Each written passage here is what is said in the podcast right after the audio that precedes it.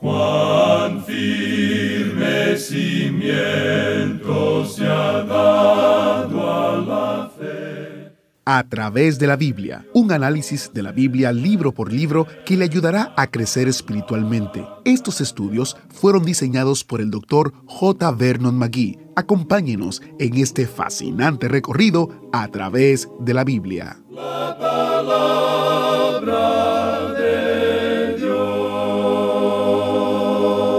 ¿Eres un soldado en el ejército del Señor? ¿Un atleta o tal vez un agricultor? Bienvenidos a través de la Biblia, el programa donde conocemos a Dios en su palabra. Soy su anfitrión, Heiel Ortiz. Si escuchó el último estudio, esas metáforas le serán familiares. Empezamos pero no terminamos todos los cuadros que Pablo pintó para nosotros en este capítulo, así que manténgase en sintonía ya que hoy nos veremos a nosotros mismos como maestros, vasos y siervos mientras continuamos nuestro estudio en 2 de Timoteo capítulo 2, comenzando en el versículo 11 y estudiando hasta el final del capítulo. Iniciamos nuestro tiempo en oración. Padre Celestial, gracias por tu palabra que nos da ánimo e instrucción sobre cómo podemos vivir nuestras vidas para glorificarte. Mientras escuchamos hoy, ayúdanos a entender el mensaje que tú quieres que escuchemos y ayúdanos a aplicarlo a nuestras vidas de una manera que te honre. Oramos en el nombre de Jesús. Amén.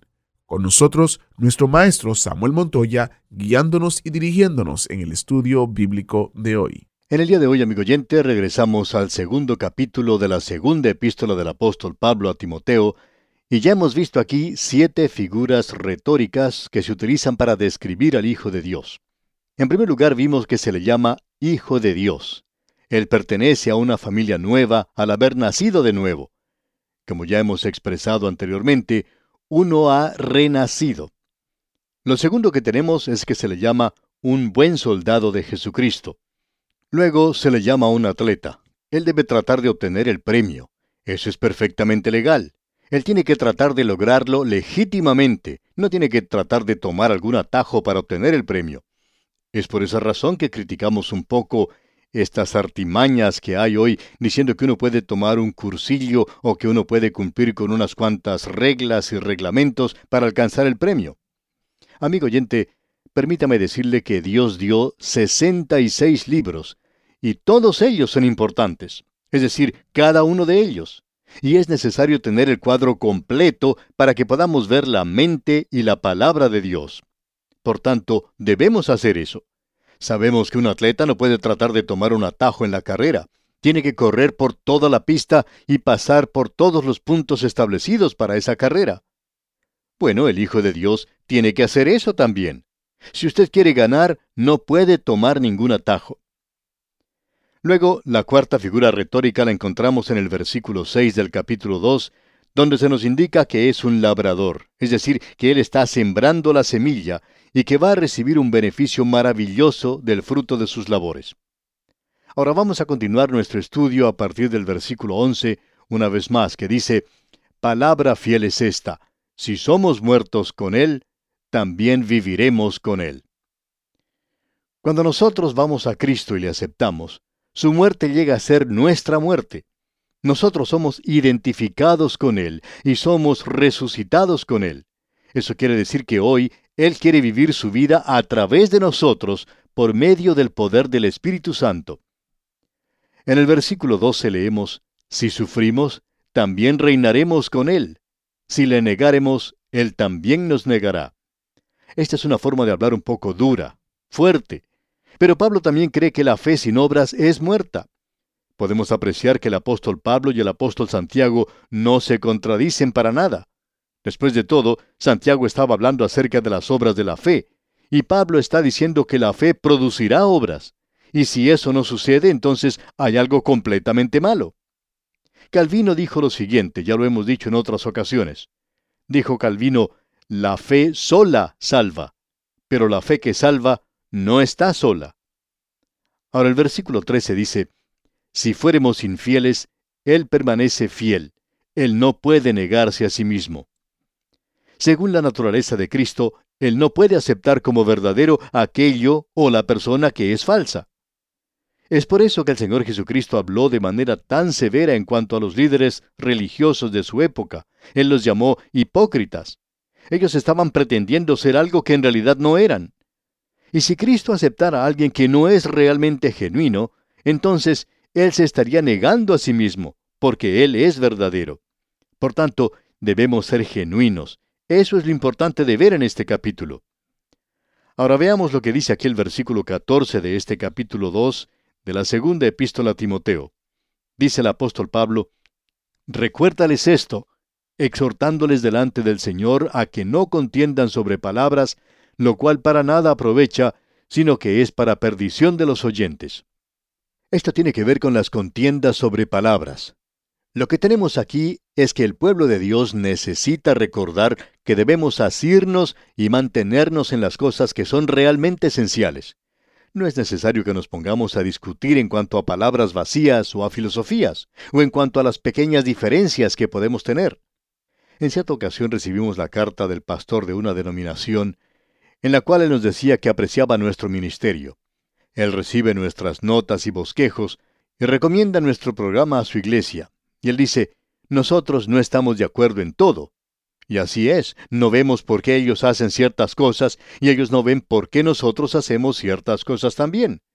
Quizá cuando lleguemos a la presencia del Señor, vamos a descubrir lo que cierta persona dijo una vez. Todo argumento tiene tres lados.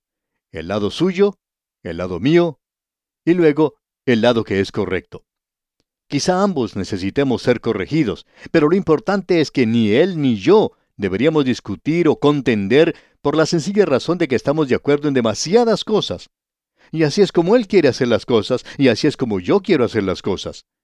Creemos que es una pérdida de tiempo en realidad cuando uno toma este punto de vista negativo de tratar de corregir a los demás creyentes. Es algo muy difícil de tratar de corregir a un creyente, pero en lugar de tratar de hacer eso, tratemos de mantenernos en el lado positivo. Pongamos énfasis en lo positivo, como decía una canción de hace algún tiempo. Bien, leamos ahora el versículo 15. Procura con diligencia presentarte a Dios aprobado, como obrero que no tiene de qué avergonzarse, que usa bien la palabra de verdad. Aquí tenemos otra cosa. Un hijo de Dios es un obrero. Procura con diligencia presentarte a Dios. Un obrero aquí evidentemente quiere decir un maestro. Y aquí a propósito tenemos la quinta figura retórica. El Hijo de Dios es un maestro, y eso quiere decir que debe ser un estudiante y que tiene que estudiar aquí, que no tiene de qué avergonzarse, que usa bien la palabra de verdad. Y quisiéramos hablar un poco de esto porque pensamos que es de importancia, que usa bien la palabra de verdad. Y eso quiere decir que tiene que ser un obrero experto, como un artífice, un estudiante de la palabra de Dios, y que él debe entender que la palabra de Dios es un paquete grande de verdad y que la palabra de Dios tiene ciertas divisiones correctas. La Biblia ha sido preparada según ciertas leyes y cierta estructura, y éstas deben ser observadas y obedecidas al leer uno la palabra de Dios. Uno no puede sacar un versículo de aquí y otro versículo de allá e ignorar un pasaje aquí y otro allá. Esa es en realidad la razón principal por la cual nosotros enseñamos toda la palabra de Dios, porque pensamos que es demasiado fácil hoy sacar un pasaje de aquí y otro de más allá. Pero la Biblia, amigo oyente, no es esa clase de libro. Hace algún tiempo citamos un artículo que había aparecido en una revista y quisiéramos volver a citar algo de allí. Esto nos revela la ignorancia de un hombre que no ha reconocido que la palabra de Dios es una gran unidad, que necesita ser usada bien para poder comprenderla apropiadamente. Y citamos sus palabras aquí. En breve, una de las maneras de describir la Biblia, escrita por muchas manos diferentes durante un período de más de tres mil años, podría ser que es una colección desordenada de sesenta y tantos libros que a menudo son tediosos, bárbaros, oscuros y llenos de contradicciones e inconsistencias. Es una mezcla hirviente de un libro y un guisado irlandés, de poesía y propaganda, de leyes y legalismo, de mito y mirra, de historia e histeria. Hasta aquí las palabras de ese escritor. Ahora debemos decir que este hombre realmente habla mucho y que su verbosidad es muy abundante en palabras inútiles. Él revela aquí la tremenda ignorancia que tiene en cuanto a la Biblia. También nos revela lo que sucede cuando uno no usa bien la palabra de verdad. Ahora, ¿qué es lo que uno quiere decir con esto? Que usa bien la palabra de verdad. Bueno, hay ciertas dispensaciones en la palabra de Dios y ese es un método diferente por el cual Dios trató con el hombre, siempre con la base de la muerte de Cristo como el método de salvación. Pero el hombre expresa su fe en Dios de maneras diferentes. Abraham, por ejemplo, ofreció un cordero. Lo mismo hizo Abel. Y esperamos que usted no vaya a la iglesia el domingo con un cordero en sus manos, porque eso estará completamente fuera de lugar, ya que el Cordero de Dios ha quitado ya el pecado del mundo. Él ya vino a este mundo. Por tanto, nosotros miramos hacia atrás, hacia el pasado. Bueno, eso es usar bien la palabra de verdad. Nos hubiera gustado que este hombre que citamos anteriormente hubiera estudiado un poco más la Biblia antes de escribir en cuanto a este libro. Y cuando este hombre dice que ese es el libro que casi nadie lee, creemos que él pertenece a esa clase de gente. Y antes que cualquier hombre hable con autoridad sobre cualquier tema, debería conocer ese tema hasta cierto punto. Y nosotros recomendaríamos que esa persona que escribió ese artículo escuchara la palabra de Dios. Ahora el Hijo de Dios necesita hacer eso en el día de hoy. El autor de estos estudios bíblicos, el doctor J. Vernon McGee, hizo este comentario.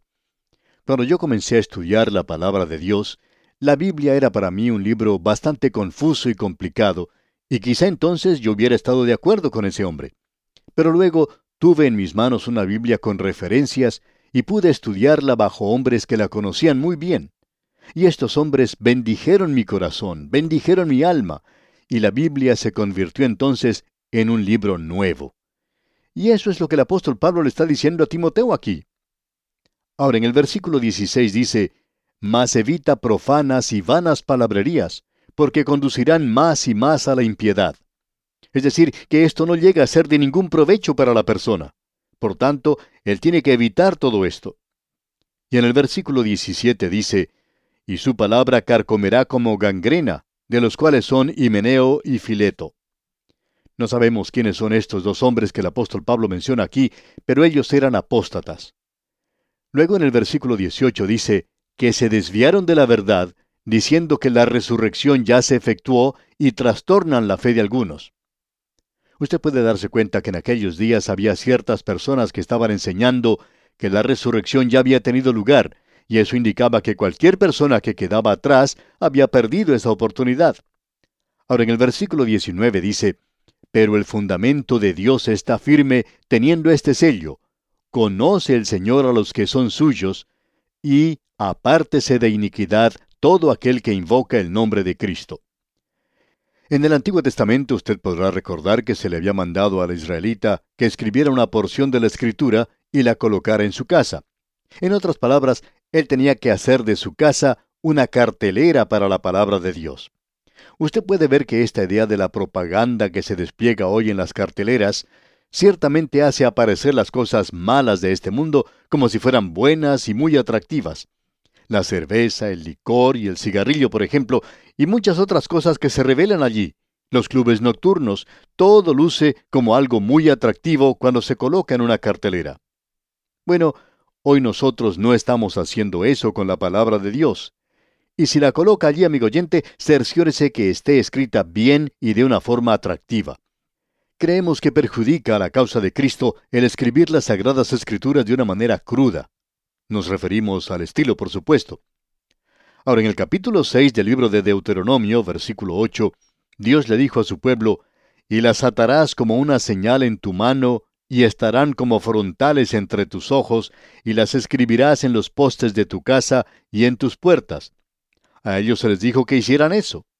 Ahora, en cuanto a la iglesia, podemos decir que una iglesia tiene dos escrituras. Como número uno, es que el Señor conoce a los que son suyos. Pero ¿cómo se va a dar cuenta de eso la gente que está afuera? Bueno, aquí se nos dice, apártese de iniquidad todo aquel que invoca el nombre de Cristo. Así es como se van a dar cuenta ellos, los de afuera, de lo que somos. Y eso es lo que es la separación. La separación es apartarse del mal y separarse para Cristo. y si usted invoca el nombre de Cristo, esté seguro que no está viviendo en pecado. Tenemos hoy desafortunadamente algunos que son muy capaces de explicar doctrinas que son muy fundamentales en la fe y que luego resulta que son personas que han tenido una relación extramarital, que han caído en pecado y han sido probados deshonestos y algo así por el estilo. Bien, amigo oyente, el mundo de afuera va a conocer que esa señal que está sobre la iglesia en realidad no es una señal. Usted no la necesita porque Dios conoce a los que son suyos. Pero los de afuera, los del mundo, van a conocerle por medio de la vida que usted vive. Y esa, digamos de paso, es la única forma que ellos tienen para darse cuenta de quién es cristiano verdadero o no lo es. Eso es lo que se nos enseña aquí. Ahora en el versículo 20 leemos, Pero en una casa grande no solamente hay utensilios de oro y de plata, sino también de madera y de barro, y unos son para usos honrosos y otros para usos viles. Aquí tenemos la sexta figura retórica, un utensilio. Seguidamente el versículo 21 nos dice, Así que, si alguno se limpia de estas cosas, será instrumento para honra, santificado, útil al Señor y dispuesto para toda buena obra. Aquí se nos presenta un cuadro de diferentes clases de utensilios. Usted recuerda que cuando estábamos estudiando allá el libro de Jeremías, en el capítulo 18, el profeta fue a la casa del alfarero y observó cómo él hacía una vasija de barro. Bueno, esa vasija debe ser un utensilio de honra, y para que así sea, tiene que ser limpio para poder ser usado. Ahora supongamos que usted se encuentra en un desierto y está muriéndose de sed. Llega a un oasis y encuentra allí dos vasos. Usted encuentra un vaso, una copa de oro, muy llena de ornamentos, muy hermosa, pero está sucia y a su lado se encuentra un vaso de barro que está un poco roto, pero sirve para sacar agua, o de paso digamos que este vaso está limpio. Ahora, ¿cuál de ellos usaría usted? Bueno, amigo oyente, debemos reconocer que Dios tiene tanta inteligencia como la que tiene usted. Dios usa vasos, utensilios limpios. Él no quiere usar lo que está sucio. Usted recuerda que el Señor Jesucristo usó esos cántaros viejos que se encontraban en ese lugar donde se estaba celebrando la boda en Caná de Galilea. Él los hizo traer y estas cosas eran usadas para las ceremonias que tenían lugar entre los judíos. Él hizo que esos cántaros fuesen llenados de agua. Él tomó esos cántaros viejos, quizá un poco rotos y dañados, y los usó. Y Dios está buscando hoy utensilios limpios. Y eso es lo que Él está diciendo aquí. Ahora, en el versículo 22 de este capítulo 2 de la segunda epístola a Timoteo leemos, Huye también de las pasiones juveniles y sigue la justicia, la fe, el amor y la paz, con los que de corazón limpio invocan al Señor. ¿Cuántas veces el Señor ha formado una vida de fe, de amor y de paz? Y eso es lo que resume la vida de un creyente. Ahora eso no es algo que debe ser solo predicado continuamente desde el púlpito y que llega a ser algo completamente azucarado, sino que es algo que debe llegar hasta el banco de la iglesia y debe vivirse. Luego en el versículo 23 dice, pero desecha las cuestiones necias e insensatas, sabiendo que engendran contiendas. No se dedique a argumentar demasiado. Recibimos cartas de personas que quieren argumentar esto o aquello o en cuanto a algo que hemos dicho en realidad no es un argumento importante o una declaración de importancia, sino que tiene que ver con alguna cosa muy pequeña. Amigo oyente, deseamos sugerirle que no escriba esas cartas porque esas son cartas que nosotros no respondemos. No tenemos el tiempo necesario para esa clase de cosas. Estamos viviendo en un mundo que se está quemando hoy. Necesitamos esparcir la palabra de Dios y no dedicarnos a argumentar de esa manera. Si usted no está de acuerdo con nosotros, hay la posibilidad de que usted esté en posesión de la razón y que nosotros estemos equivocados. Pero sabe una cosa, amigo oyente, nosotros somos lo que se llama cabeza dura, y ya no vamos a poder enderezarnos. Así es que sigamos adelante y continuemos esparciendo la palabra de Dios. Ahora en los versículos 24 y 25 de este capítulo 2 de la segunda epístola a Timoteo, tenemos la séptima figura retórica. Allí dice, porque el siervo del Señor no debe ser contencioso, sino amable para con todos, apto para enseñar, sufrido, que con mansedumbre corrija a los que se oponen, por si quizá Dios les conceda que se arrepientan para conocer la verdad. Ahora aquí tenemos algo que puede parecerle extraño. Esta es la séptima y última figura retórica. Bien, el soldado debe luchar, pero el siervo no debe ser contencioso. ¿Qué es lo que tenemos aquí? ¿Una contradicción? Claro que no. Es una paradoja. Amigo oyente, cuando usted se mantiene firme por la verdad, hay ocasiones en las cuales usted tiene que ponerse firme en sus pies y dejarle saber a la gente cuál es su posición. No tiene que ser un cobarde. Hay personas que dicen que el silencio es oro, pero hay veces que demuestran cobardía. Manténgase firme por la verdad. Cuando usted está tratando de ganar a un hombre que está perdido, no discuta con él. Si él está en desacuerdo con usted, bien, déjelo así. Simplemente preséntele a él la palabra de Dios. Eso es maravilloso. Ahora el versículo 26, el versículo final de este capítulo 2 de la segunda epístola a Timoteo dice, y escapen del lazo del diablo en que están cautivos a voluntad de él. ¿No es esto algo maravilloso, amigo oyente? Tenemos siete figuras retóricas del Hijo de Dios que se nos ha presentado aquí. Amigo oyente, vamos a tener que dejar esto por hoy, pero Dios mediante, en nuestro próximo programa, continuaremos con el capítulo 3 de esta segunda epístola del apóstol Pablo a Timoteo, y allí veremos la apostasía que vendrá. ¿Y cuál es el antídoto? La autoridad de las sagradas escrituras. La palabra de Dios es muy importante hoy, más importante que lo que pudo ser anteriormente, y nosotros debemos estar esparciendo la palabra de Dios hoy. Que las bendiciones del Altísimo sean su más preciada posesión, ahora y siempre. Damos gracias al maestro Samuel Montoya. Si usted ve las señales de apostasía en aumento en el mundo, querrá escuchar nuestro próximo programa que incluye más instrucciones de Pablo sobre la oscuridad que viene y cómo hacer frente a la inminente tormenta que caerá sobre la iglesia. Es un estudio interesante, uno que usted no querrá perderse. Así que únase a nosotros aquí en esta estación a la misma hora o en nuestras plataformas para escuchar en cualquier momento.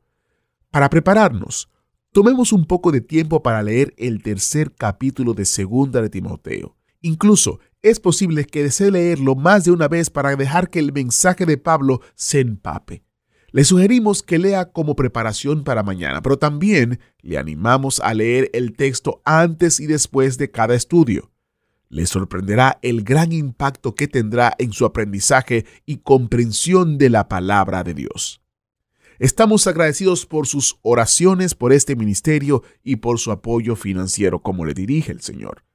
Es solo por medio de su apoyo que el autobús bíblico puede seguir viajando por los picachos y los valles de las Escrituras. Así que gracias por orar y por colaborar con nuestro ministerio. Si desea saber más cómo usted puede colaborar o cómo tener información acerca de nuestro ministerio, le invito a que visite nuestro sitio web a través de la Biblia.org. A través de la Biblia.org. Allí usted tendrá un panorama completo de todo lo que hacemos, los recursos disponibles y cómo puede colaborar. Agradecemos que nos acompañara en el estudio de hoy. Le invitamos a que visite nuestro sitio en internet a través de la biblia.org. Ahí puede suscribirse para recibir las notas y bosquejos de lo que estamos estudiando y noticias del ministerio. También encontrará la variedad de libros y materiales gratuitos que tenemos para usted. El sitio es a través de la biblia.org. Todo lo que hacemos es posible gracias al Señor y a personas como usted que se unen a nosotros en la obra de llevar la palabra entera al mundo entero. A través de la Biblia es una producción de Radio Transmundial.